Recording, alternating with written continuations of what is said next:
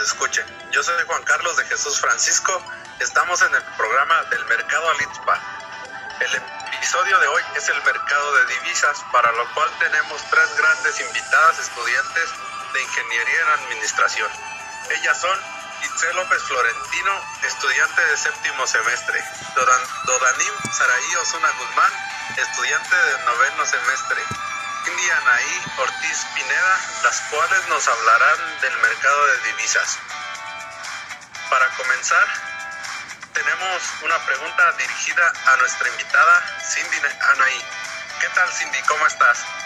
Hola Juan Carlos, muy bien, gracias. Empecemos con tu pregunta. ¿Cuáles son las principales funciones del mercado de divisas? Muy bien, una de las, principales funciones es fijar los precios de las monedas con respecto a otras. A esto se refiere las partes.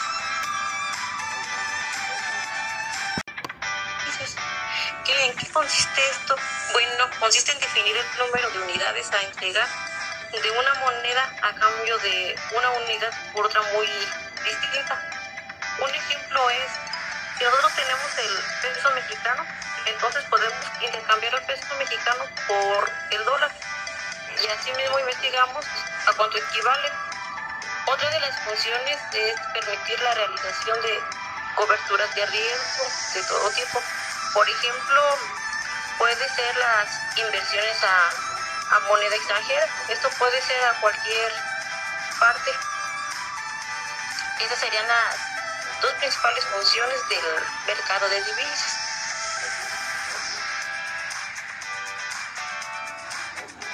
Muy bien, Cindy, nos parece muy buena tu, tu aportación, para lo cual tenemos otra pregunta para ti, es la siguiente. ¿Cómo se agrupan las monedas de las divisas? Las monedas de las divisas se van a agrupar en cuatro categorías y la primera es monedas G10. Aquí van a ir integradas las que es el dólar canadiense, el euro, la libra, el franco suiza, el dólar australiano y la corona sueca. Esa es la primera agrupación. La segunda agrupación es monedas emergentes. A eso se refiere, por ejemplo, al peso mexicano, el florid húngaro, el rublo ruso y el RAN sudamericano. El tercero sería el Oriente Medio, es por ejemplo el, la libra egipcia, el rual saudí, el dólar Hong Kong y el yuan chino. La última agrupación es el commodity. Eso se refiere al dólar canadiense, al dólar australiano y el peso colombiano el sol peruano y el real brasileño.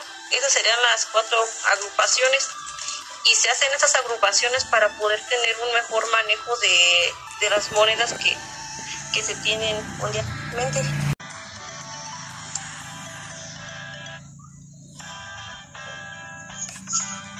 Muchas gracias por tu participación, mi estimada Cindy.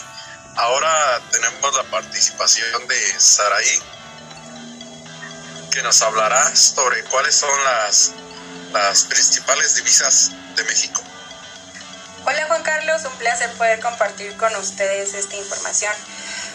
Fíjate que México genera tres fuentes principales de divisas. Estas son las remesas, el turismo y la exportación de crudo. Estas actividades son las que generan mayor flujo de dinero constante en México. Vemos que las remesas son el dinero que demanda la gente, que manda la gente desde el exterior del país. Sabemos que por falta de oportunidades o de generación de empleos en las localidades, hay gente que tiene que emigrar para poder tener una vida diferente. De aquí el ingreso principal de divisas. Decimos que en el 2019 las remesas representaron alrededor de 36.48 mil millones de dólares. Esto equivalente a 702 mil millones de pesos en forma anualizada, un aproximado de 99 millones de dólares, que es por día un ingreso de 923 mil millones de pesos. Esto diario. Y se espera que para terminar este 2020 esté más o menos el mismo orden, pero con un incremento de 122 mil millones de pesos adicionales ante el tipo de cambio que ha sido en promedio de 22 pesos. Ahora, el turismo internacional debe convertir su moneda a, la nuestra para poder gastar ellos en el hospedaje, el transporte, son sus alimentos, las diversiones o atracciones turísticas que ellos vayan a visitar, en los negocios del lugar al que visitan y según el tiempo que se vayan que vayan a estar en el país, ellos buscarán invertir en seguridad, en comodidad y calidad del servicio que desean tomar. Esto representa un cambio en la divisa vigente y cambiante del país. En el 2019 el turismo representó alrededor de 472 mil millones de pesos anuales o 1.3 mil millones de pesos por día. Esto solo en el turismo. El flujo aproximado del 2019 fue de 45 millones de turistas y para este 2022 se estima recibir 46 millones de viajeros foráneos. No obstante, eh, en esta ocasión debemos considerar que con la pandemia es algo incierto hasta el momento. Podría darse una cifra mm, por debajo del 50% estimado sin dar un número concreto debido a que aún quedan días para que se termine el año. Podemos decir que en cuanto a la comercialización de la materia prima de crudo a nivel mundial, en función del volumen enviado a diferentes destinos, en el 2019 se obtuvo alrededor de una ganancia de 22.4 mil millones de dólares. Para el 2020 podríamos decir traer a 15 mil millones de dólares ante la caída del precio del barril. Esto se dio a principios de año, como recordamos. Esto podría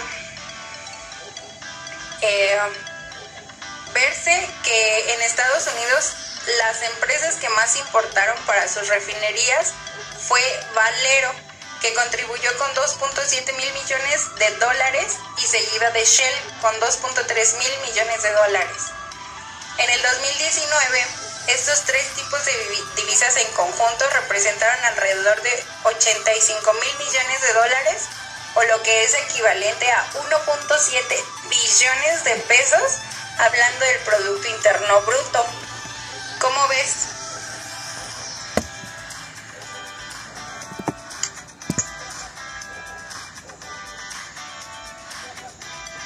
Muchas gracias por tu participación, compañera no cabe duda que, que las divisas ayudan demasiado al país en cuanto a nuestra economía, como lo mencionas, ya sean provenientes de las remesas, del turismo, de las exportaciones.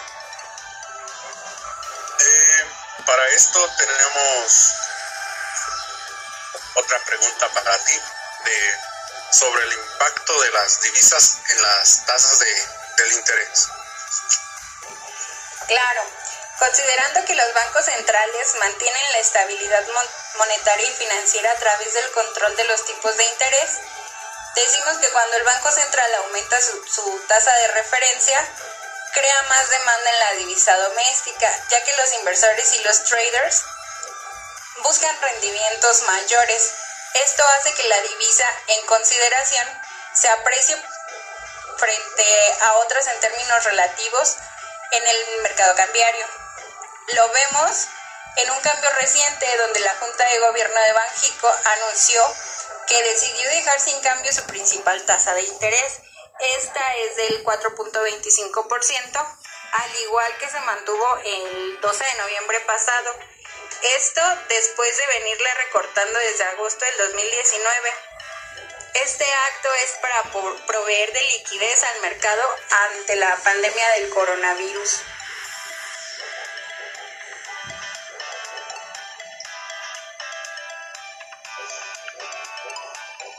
Muchas gracias por tu participación, compañera. Agradecemos mucho que nos hayas atendido la llamada. Para esto, ahora continuaremos con Itzel. la cual nos hablará sobre cómo, pueden cómo puede repercutir la globalización en las divisas. Hola, muy buenas tardes, apreciable audiencia. Agradezco la invitación a su programa espero los temas tratados anteriormente sean de su interés, así como los que yo les hablaré. Eh, respecto a la pregunta, pueden ser distintos aspectos eh, los que se involucran. Uno de ellos puede ser que los ingresos derivados de las exportaciones que se generan dentro del país, al ser grandes cantidades, se genera un superávit y por el contrario, las importaciones al ser altas generan un déficit, lo que al no ser controlado, esto puede generar una inestabilidad en la economía del país que al final de cuentas puede afectarnos lejos de beneficiar, lejos de beneficiarnos.